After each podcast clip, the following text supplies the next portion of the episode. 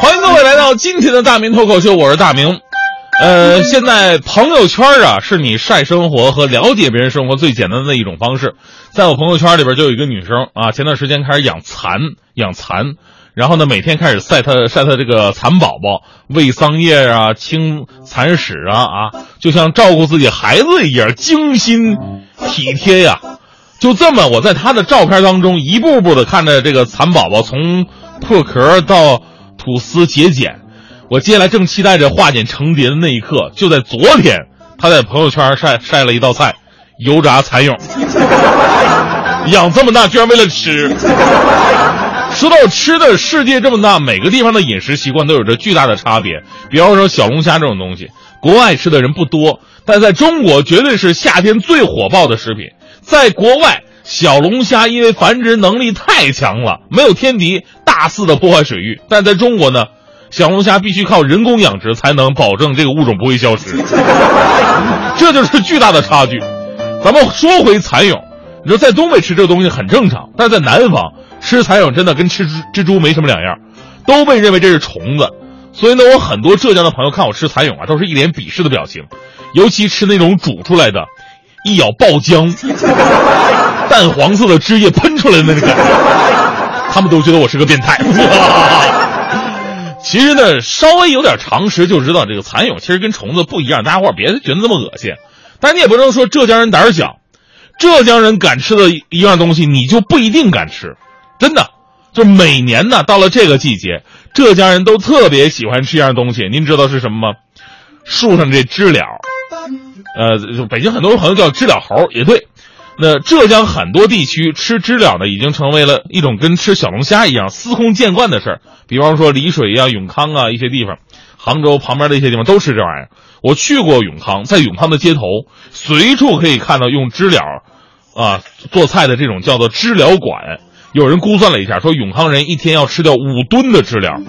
那吃知了呢，也是一件挺有讲究的事儿。先说怎么抓。就每年这个时候呢，也就是从六月中旬到七月中旬，知了刚刚从土里边出来，养的特别的肥，行动缓慢，而且还不会飞，所以呢，跟我们的小的时候拿竹竿子捕蝉是不一样的。抓知了很简单，你只要晚上拿拿手电筒，你出去，让有经验的人告诉你哪哪哪儿哪片林子知了多，你就往那走，然后拿手手电筒往地上照，看到知了你捡起来揣兜里就行了啊，有点像这个沙滩捡贝壳，做法也不难。因为知了呢是蝉的幼虫，有大量的蛋白质和脂肪，营养丰富，口感极好，所以呢不需要太复杂的烹饪技术，一般弄点什么干辣椒啊、香菜、芹菜、葱花爆炒就可以了。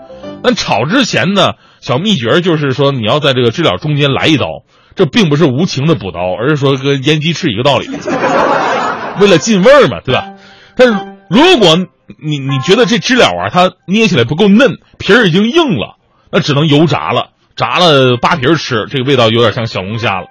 而且我跟您说呢，您别看这是虫子，您就觉得不上眼儿。我跟你说，这玩意儿卖的巨贵，多的时候两三百块钱一公斤呢。而且据说浙江的知了已经慢慢满足不了浙江本地人的需求了，现在都得从外地进，你知道吧？所以咱们今天说这个话题呢，就是哪些食物当年您觉得无法接受，但吃上你就爱上了，死去活来的呢？说到这儿呢，对于知了这种东西，很多人。啊，就是这种经历啊，小龙虾也差不太多。还有一种东西，就是那些闻起来臭、吃起来香的。中国人在这方面有无数经典的美食，比方说臭豆腐，是吧？每个地方的臭豆腐还不一样，老外肯定受不了。你看那个发蓝的颜色，再一闻这个味道，十个老外九个吐，没吐那个可能因为感冒鼻子不通气儿，但是我们就是喜欢吃啊，对不对？还有最经典的臭鳜鱼，刚才有朋友也说了，闻着挺闹心的，但吃起来无比的鲜美。我们台旁边有家做的就特别不错啊，臭鱼做特香，好多同事中午去吃，回来一身味儿，不知道以为在厕所里边待俩小时了呢。但是说到以臭为美的食物啊，这世界上还真的有一份榜单，这份榜单当中，咱们中国的臭鳜鱼跟臭豆腐排都排不上。您知道排在第一位的是什么吗？叫做瑞典的鲱鱼罐头。如果说臭豆腐是闻起来臭。吃起来香，那么鲱鱼罐头的臭，则是表里如一的。如果您找人代购啊，卖家发货之前都会包几好好几层塑料袋啊，否则味道会祸害人间。有朋友说这玩意到底有多臭啊？日本做过一个臭味数值的测量，王者和臭豆腐，这个臭味数值呢大概是四百二，鲱鱼罐头的臭味值达到了八千零七十，整整二十倍，你知道吗？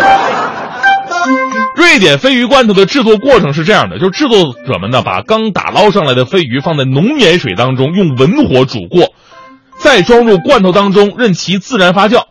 腌熟了的鲱鱼呢会变得粘稠多汁，罐头当中的气体也会因为鲱鱼发酵而膨胀，把罐头啊撑得鼓鼓的。那么有朋友问了，说这罐头里这个气到底有什么伤害吗？我跟你说，伤害特别的大。首先气压就特别的大。二零一四年，瑞典一个存放鲱鱼罐头的仓库发生火灾，仓库的上千罐鲱鱼罐头就直接爆炸了。爆炸到什么地步了呢？就是发酵气体经加热产生的爆炸，一共持续了六个小时。还有的罐头直接飞过了屋顶，飞到了海湾的另外一层。咱们说点实在的啊，我看了很多勇敢的网友开罐的经验，大家伙一致的说法就是，绝对不要在室内打开。一定要在室外通风好，五百米内没有太高的建筑物，也没有密集人群的地方，然后在水下开罐，而且之前最好要在冰箱里边冷藏一段时间。曾经有一位懵懂无知的同学打开了罐头的一瞬间，突然手脚失灵，把内容物洒在了自己的身上，然后他惨叫着狂奔出房间，冲进人群之后，毅然决然地跳进了花园的水池。而被他撞到的人也沾上罐头上的东西，也惨叫着跟着跳进了水池。以上的一切都发生在半分钟之内。所以呢，最后送给各位一句忠告吧：啊，像这种东西啊，就不要挑战了，知道就行。毕竟人间呢，还是有挺多美美好的东西值得我们去品尝的。